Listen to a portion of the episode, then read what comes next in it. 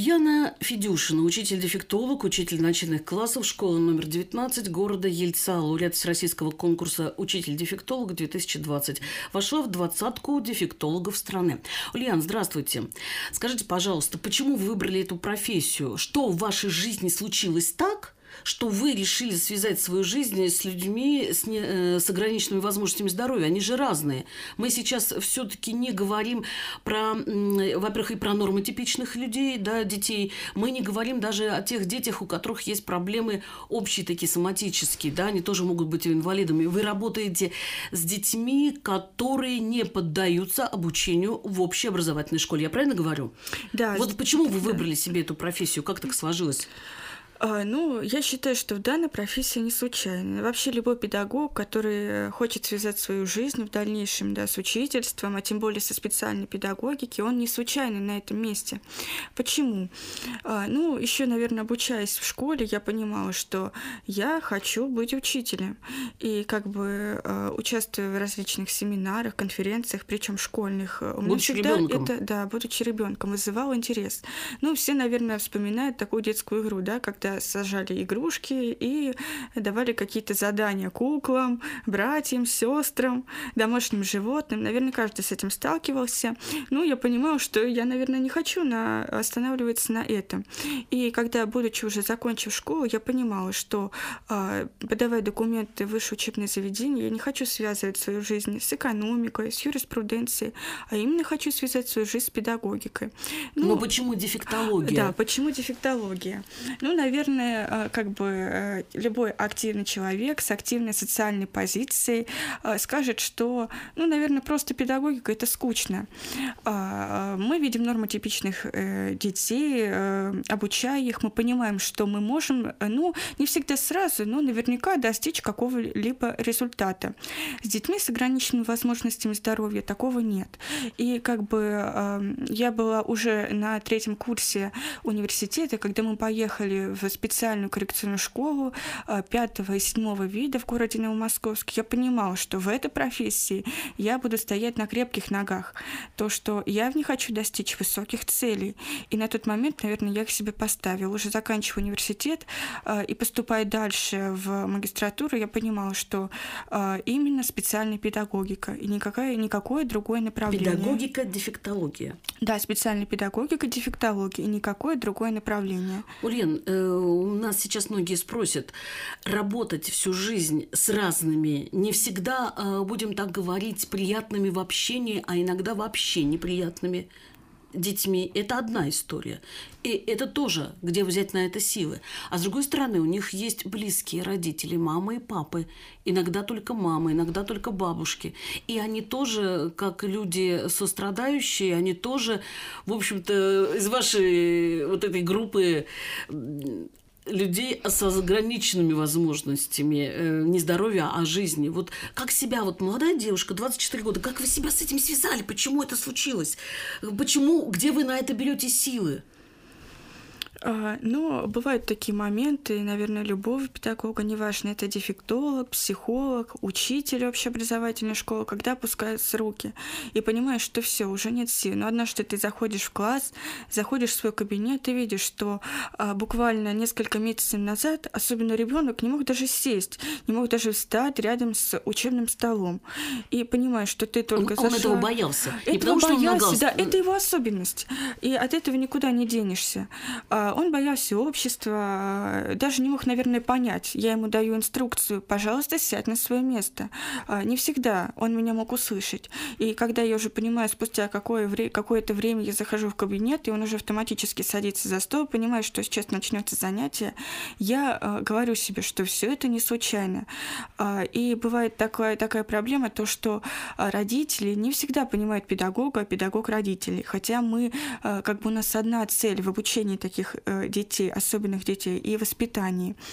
А, но если будет такой тандем, я всегда привожу пример, а, ну, все знают геометрическую фигуру треугольник. Вершина треугольника – это ребенок, а остальные грани – это родитель и а, педагог.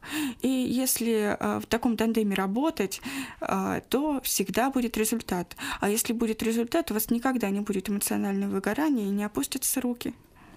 Это, конечно, все прекрасно, вы еще молоды, впереди вся жизнь, и руки не должны опускаться в любом случае, да. Но, опять же, задам, вот, может быть, эм, такой вопрос. Во-первых, непонятно, что вы делаете. Вы учите их писать, читать. Педагог-дефектолог – это что значит? Кто этот человек? А, ну, э, Разговаривать между собой. А, не будем даваться в подробности, есть несколько направлений. Ну вы в классе что делаете? А, в классе. Почему должен стать ребенок э, рядом с партой? Вы какой-то вопрос задаете? Ну, самая основная цель да, любого педагога-дефектолога – это социализация, адаптация детей с ограниченными возможностями здоровья. Ну, как он будет коммуницировать, как он будет адаптирован в обществе, когда он не выполняет элементарных инструкций. А если мы берем учебную деятельность, то что а, есть разные инструкции в учебной деятельности. Например, пойди, принеси тетрадь. Вы так говорите инструкции. Да, инструкции. Потому что по-другому... Да, по-другому угу. не получается. При обучении таких а, детей нужно четкая, конкретная, понятная и краткая инструкция. По-другому никак. Элементарно сядь, встань, возьми. Затем мы уже добавляем э, более сложные предложения в наш диалог. Э, если обучающий с ограниченными возможностями здоровья не будет выполнять данную инструкцию, ни о какой социализации, адаптации речи быть не может. Поэтому мы начинаем учить с малого. Ну, хочется привести простой пример из жизни. Э, все наверняка помнят, да, ну, не помнят, помнят своих братьев, сестер, может быть, быть кто-то детей. А, сразу ребенок родился, он же не смог сразу сесть, пойти, взять ложку, а, снять с себя куртку, расстегнуть а, замок, завязать шнурки. Всему этому нужно обучать, то есть и показывать пример. Их родители. Обучают родители. Но родители не могут обучить э, своего ребенка. Не всегда родители обладают э, нужными знаниями, понятиями в данной области. Иногда они просто-напросто не знают, как это сделать, хотят, но не знают. Многие э, дают какую-то мотивацию. Если ты выполнишь мою инструкцию, выполнишь мои действия, мою просьбу, я тебе дам конфету или мы пойдем в зоопарк. Не всегда это срабатывает. Для этого, наверное, и созданы педагоги-дефектологи, э, появилось такое направление в специальной педагогике. А иначе быть не может. Иначе э, будущего Если, у этих ребят не будет. Не, да, не будет. А, почему, да, мы говорим о будущем этих ребят? Ну, опять же, основная цель дефектологии, специальной педагогики – это адаптация и социализация. Порой родителям в одиночку это сделать невозможно. Они оказываются наедине со своей проблемой. И э, первоначально у родителей опускаются руки. И куда они обращаются? В медицинские учреждения, а затем уже только к педагогам. Ну и только вот, опять же, в этом тандеме время получится какой-то результат. Если будет работать один дефектолог, результата не будет. Будет работать один родитель, опять же, результата не будет. Если будут работать все вместе, то мы можем увидеть какой-либо результат. Не всегда он будет сразу, не всегда он может быть положительным. Иногда бывают откаты у обучающихся с ограниченными возможностями здоровья. То есть а, откаты – это а, обучающий может утратить какой-либо навык, элементарный навык э, взять ложку, выпить стакан воды или, например, какое-то действие, попросить какое-то действие, дай пить, я хочу гулять. Это может, например, появиться затем уйти. И вот только подкрепление со стороны родителей, подкрепление со стороны специального педагога, то есть педагога-дефектолога, именно дает свои плоды, свои результаты. И чаще всего они бывают положительными. Эм, вопрос, вот когда вы говорили о карьере, э, что вы имеете в виду? Какая может быть карьера у педагога ваши, вашего направления? А. Вы о чем мечтаете, если уж на то пошло?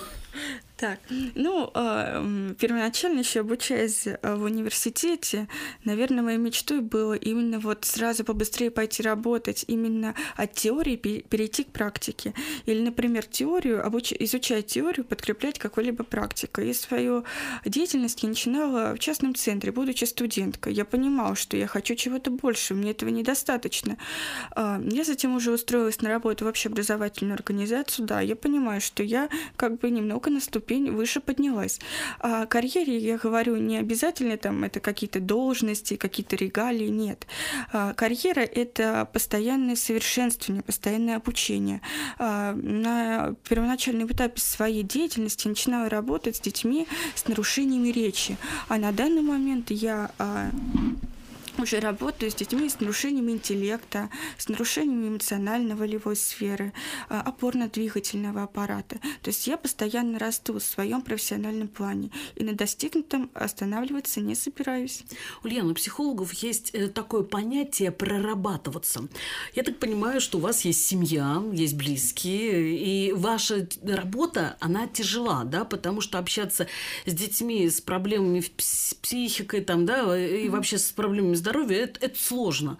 Вот как вы, прошу прощения, прорабатываетесь, и как ваши близкие принимают вас в этой работе? Вы не срываетесь потом на них, а, условно говоря? Ну, говоря о проработке, э, мне бы Э, хотела сказать то, что никакой бы проработки не было, если бы не поддержка близких. Самое важное, что в семье, в ближайшем окружении, близкие родственники тебя поддерживают. Э, и должны, наверное, в каждой семье относиться с пониманием. И если ты чувствуешь поддержку, если ты чувствуешь понимание, наверное, никакого эмоционального напряжения быть не должно. А наоборот, можно где-то поделиться, где-то выслушать э, спокойно о моей работе. Это говоря о близком своем окружении кому-то даже интересны какие-либо истории, вопросы. И то есть, э, наверное, школа, работа и моя личная семья, наверное, сложилась уже в одну такую, в один ручей, который, наверное, течет безгранично и будет течь еще долго. Ульяна, желаю вам неиссякаемого оптимизма, профессионализма, совершенствования.